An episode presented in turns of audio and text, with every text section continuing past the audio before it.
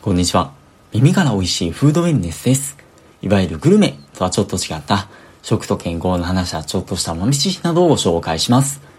で、今回は炭水化物バーサスタンパク質と言いますか、バーサスって言い方はおかしいんですけども、炭水化物とタンパク質と長寿との関係みたいな感じの話です。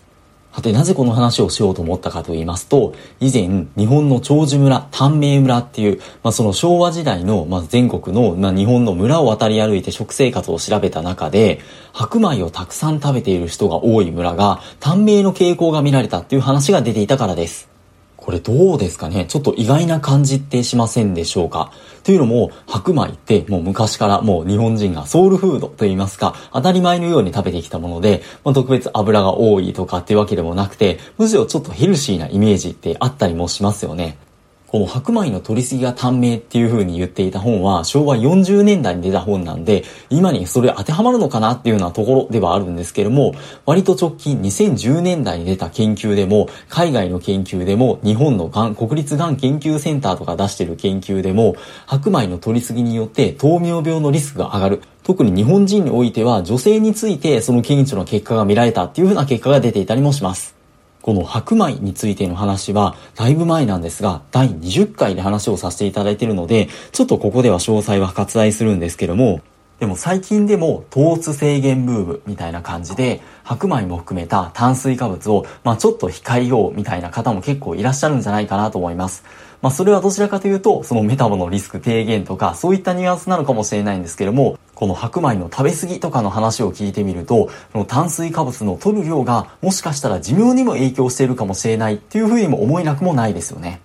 その一方で最近注目されているのは、タンパク質なんじゃないかなと思います。強調されることが多いので、タンパク質積極的に取るようにしていますっていう人ですとか、とスーパーとかコンビニとかで見かけても、まあ普通にそのお肉とか大豆とか以外にも、なんかそのタンパク質の量を強調しているような、例えば飲み物だったり、シリアルバーだったり、スナック菓子に至るまで、こういった商品頻繁に見かけるようになったなっていうような感じしませんでしょうか？そしてそんなタンパク質が長寿っていう観点では果たしてどうなんでしょう？タンパク質を取る量が多いほど長寿につながっているみたいな関係が見られたりするのでしょうか？ところでちょっと話回り道になるんですけども、タンパク質を取るとちょっと満腹感が得られやすいような気がしませんでしょうか？逆に言うと、タンパク質の少ない結構炭水化物に偏った食事とかって、もう食べても食べてもなかなか満腹感が得られなかったり、もう食べた直後なのにまたすぐお腹が空いてきたみたいな経験ってありませんでしょうか？実際、タンパク質の摂取量が食欲と関連しているみたいな話はありまして、この点動物実験でも人を対象にした実験でも同じような結果が見られていて、もう高炭水化物、低タンパク質の食事よりも、低炭水化物、高タンパク質、すなわちタンパク質の割合の多い食事の方が、総摂取カロリーが少なくなっていたっていう風な結果が見られたんだそうです。これは食事から必要なタンパク質の量を取るために、まあ、低タンパク質の食事の方が、その分同じタンパク質の量を満たそうと思うと、食べる量って必然的に増えるじゃないですか。なので結果食べる量が増えて、それに伴いカロリーの摂取量も増えたっていう風な話なんですけども、このタンパク質と食欲との関連の話は、実は以前125回でもご紹介させていただきまして、詳細はそこに譲らせていただければというふうに思います。はて、そのタンパク質の摂取量に影響を受けた摂取カロリーについての話なんですが、これもよく摂取カロリーが全体的に少ない方が長寿につながるっていう話はよく言われたりします。有名なのは赤毛猿っていうお猿さんの研究で、もうカロリーを30%制限したお猿さんの方が長寿の傾向が見られたっていうような研究結果があったりとか、あとは人間を対象にした試験っていうのはさすがにそれなかなかできないんですけども、例えば沖縄の、まあかつての沖縄の人って、まあ長寿として有名だったりするんですけども、その人たちっていうのも、まあ腹八分目っていう文化を大切にしていて、まあ一般的な、まあ例えば日本人とかよりも、実調摂取カロリーが10%から15%くらい実は低かったっていうような話があったりですとか、もうその一生を対象にした試験って人を対象にしててなかなかできないんですけども、例えばもう少し短期の2年ぐらいの比較試験で、カロリー制限食の方が体重が全体的に減っていて、生活習慣病の指標も改善していたっていう話ですとか、もうちょっと短期の介入試験でも、長寿遺伝子の活性化が見られたっていう風な話があったりします。もちろん過度なカロリー制限、やりすぎっていうのは良くないって言われていて、最近痩せすぎ問題って言われていたりですとか、カロリー制限のしすぎによって骨粗鬆の、骨粗鬆症のリスクが高まるっていう風な話もあるので、まあ過度にやりすぎは禁物ではあるんですけども、先ほどのタンパク質の話をつなげると、まあタンパク質と摂取量が多い方が、まあ摂取カロリーが少なくなる傾向があって、摂取カロリーが少なくなる傾向がある方が、まあ長寿の傾向が見られるっていう風な話をつなげると、ちょっと三段論法みたいな話にはなるんですけども、タンパク質の摂取量が多い方が間接的に長寿につながっているっていうような可能性はありそうですよね。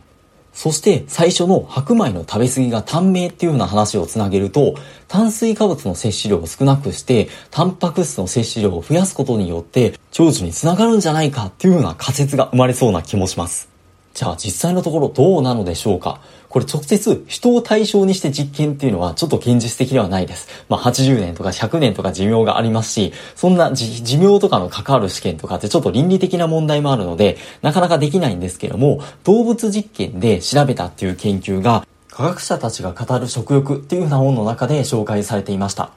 ここでは、まあ、昆虫とか動物を対象に低炭水化物、高タンパク質食、まあ、それと逆に、とまあ、高炭水化物、低タンパク質食を、まあ、それぞれその動物に与えて結果を比較したっていう結果が載っているんですけども、それによると、まず、高タンパク質の食事から、高タンパク質の食事のあの動物の方が全体的に痩せている傾向が見られて、かつ繁殖能力が高いっていうような傾向があったんだそうです。ここまでは高タンパク質の食の方が理想的な感じはするんですが、ところが肝心の寿命については、高タンパク質のグループの方が短い傾向が見られて、一方で、低タンパク、高炭水化物食のマウスとか動物の方が、とまあ相対的に太っていた。まあこれは炭水化物が少ないからカロリーが、摂取量が増えたからっていうふうに考えられているんですが、でもその一方で寿命は長かったっていうような結果が出たそうです。あら、でもこれ当初の白米の食べ過ぎが短命で、タンパク質を取ってる方がカロリー摂取量が少ない分、長寿につながるんじゃないかっていうのと、長寿っていう意味ではちょっと逆の結果になっている気がしませんでしょうか？この点、この本の説明によると、まあ、先ほど、タンパク質が多い方が繁殖に有利みたいな話が出ていたんですけども、種の保存っていう観点で必要な、そのまあ十分な食料、タンパク質とかが得られていない状態っていうのは、まあそのまま死ぬわけにはいかないじゃないですか。なのでその分長寿経路が活性化する一方で、でも十分に食料とかタンパク質が満たされている状態っていうのは、変な言い方なんですが、もう長生きする必要ってなくなるじゃないですか。でその分長寿経路っていうのはストップしてしまうっていうふうに考えられているようです。うん、なんかメカニズム複雑だなとは思うんですけども、確かにタンパク質必要不可欠なんですが、取りすぎはかえって害になり得るっていう風な話もよく言われたりしています。とはいえ、長寿を優先して、タンパク質の量を減らすってなると、先ほどのマウスの実験みたいに、太っていた傾向が見られたっていう話もあるので、